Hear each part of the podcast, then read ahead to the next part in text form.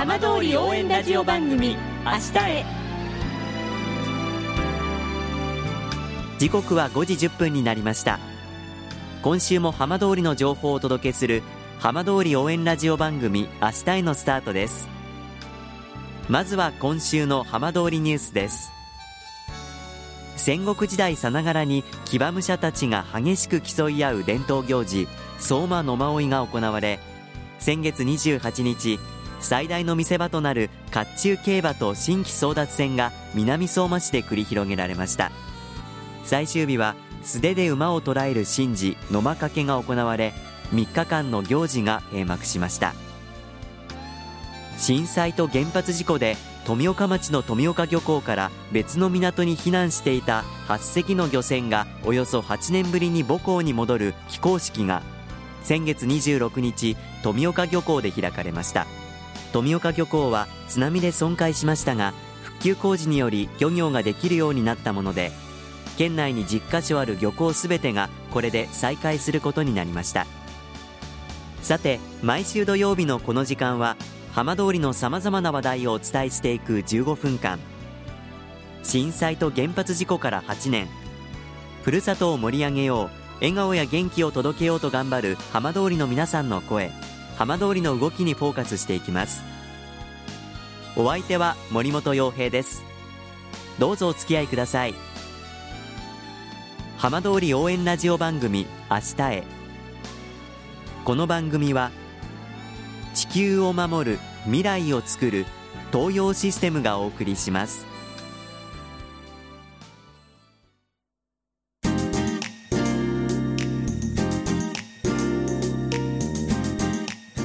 代わっては浜通りの話題やこれから行われるイベントなどを紹介する浜通りピックアップです。震災で被害を受けた神社を再建しようと浪江町の諏訪神社では再建に向け今月7日初荷上げの式典が開かれます。今週は災害被災神社再建地域復興プロジェクト実行委員会メンバーとして関わる一般社団法人レジリエンスジャパン推進協議会所長の金谷俊信さんにお話を伺います。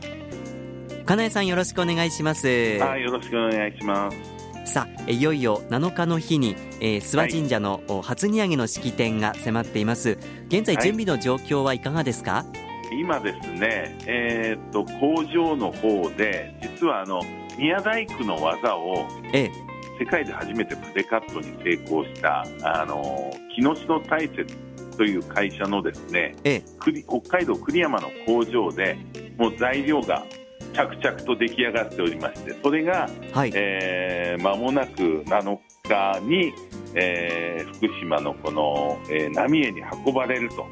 いうことで、ええ。えー、初荷上げに向けてですね、ええ。えー、工場のプレカットされたものが今運ばれる準備が整ってきているところでございます。今回の金谷さんあの災害被災神社再建地域復興プロジェクト実行委員会のメンバーというふうにご紹介しているんですが、はい、これはどういったプロジェクトになるんでしょうか、はい、これはですね、ええ、実はこの諏訪神社というのが、ええ。あのまあ、ここはですね本当に東日本大震災で大変もう本当に甚大な被害を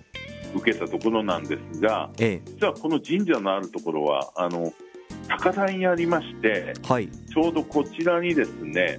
えー、約50人の方がこの高台に登ってこの諏訪神社に来たためにですね命が助かりまして津波の被害を免れてですね、ええ、まさにあの、えー、命を救った神社としても有名なんですね。え、でその神社が実はその50人の命を救ったんですが神社自身はですね、ええ、この地震で倒壊してしまって、はい、えー、その後ですねあの、まあ、その氏子さんたちも、うん、実はこの被災されたためにこの再建がずっとですね今まで進まないできたんですね。はい、でそれに対して実は先ほどお話ししました木城大雪というですねここは宮大工の技を初めてプレカットをする技術ご成功したところの親会社であります、はい、株式会社総研というそれは大阪本社のデベロッパーさんなんですけども、えー、そこがですね、はい、えー、無償でこの神社を無償で再建して寄贈するということを、うん、あの申し出ましてそれで島津県神社長さんご相談の上でですね、はい、えー、この神社を寄贈することになったんですね。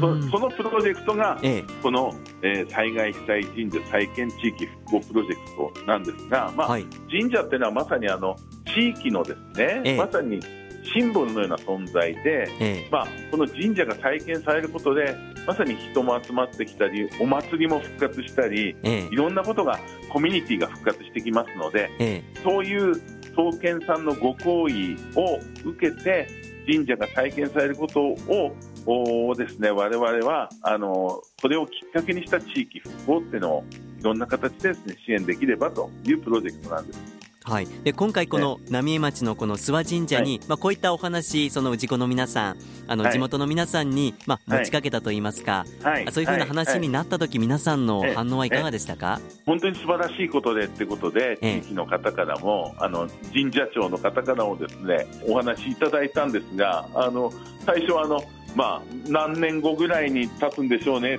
て聞かれたんですが、あのその先ほどの総研の吉村会長がですね、ええ、いや、もう今年中には建てちゃいますよって言ったら、本当にびっくりして、大変喜んでいただいて、ええ、ですから、もう実は何年もかけて再建するのかなと思ったものが、もう本当にですね、今回のこの技術で、本物のですね宮大工の技を使ったものが、わずか数ヶ月でですね立ち上がるということで、はい、今年中には完成するという運びなんです。はい。まあ、その完成に向けて大事な大事な初荷上げの式典が迫っていますが、当日はどんな感じでセレモニーなど行われるんでしょうか、はい。えーと、8月の7日水曜日ですが、1時からまずはですね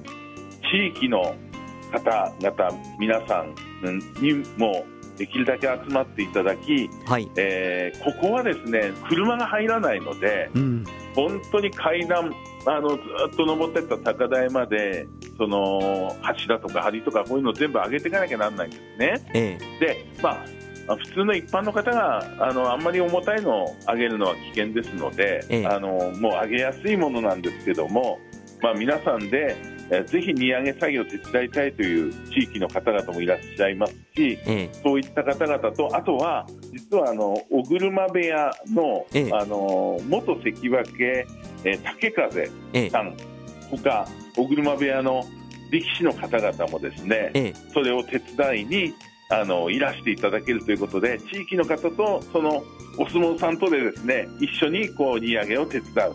そしてその時に一緒に式典とかちびっこ相撲教室これは日本相撲協会さん主催で、ええ。えー、そういったことをしたりしてみんなでですねこの初荷上げをお祝いすると、まあ、そんな段取りになっております。で、はい、ここでは一応募集人数最大で20名様先着なんですが実はあのもうもちろんこの竹風さんの手形色紙とかもあるのあるんですけどもそれ以外に今回、あのー、夏場所でですね殊勲賞を取った同じ部屋の友風の、ええ。えー、手形色紙とかあと白鵬さん白龍さんの手形色紙も、あのー、今回参加いただいたお子様小学生から中学生までと限定させていただいておりますが、ええ、その方にはあのプレゼントさせていただきたいと思っておりますので、ええ、ご応募いただきご希望の方はえー、ご連絡いただければと思っております。はい、では最後に問い合わせ先伺ってもよろしいですか？はい、インフォハイフン事務局アットマークアイオンゲートドットコム。これもう一度申し上げます。インフォ info えハイフン j i m u k y o k u アットマーク aiongate.com com となっております。福島未来チャレンジプロジェクト。届け福島早々の夢。知的障害を持つ利用者に個人の特性を生かした働く場を提供している広野町のワークセンターさくら。原発事故後は作業所があった富岡町から三春町などに一時避難。広野町で再開するも風評被害で生産していたこんにゃくが売れず苦しい日々が続きます。そんな時福島未来チャレンジプロジェクトで刺身こんにゃくなど季節商品を展開。販路が広がり利用者の笑顔が増えました。施設長の小沼隆久さんはまず震災前の売り上げに戻したいと語り焦らず着実に前を見つめています。プロジェクトでは早々12市町村の事業者の皆様を対象に販路拡大を中心としてさまざまな取り組みを支援しています。詳しくは事務局0363805490に平日午前10時から午後5時の間にお電話いただくか番組ホームページのバナーをクリックしてください。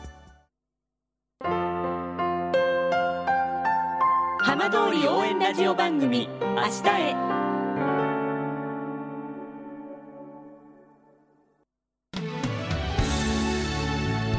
浜通りの情報をたっぷりでお送りしてきました浜通り応援ラジオ番組明日へ。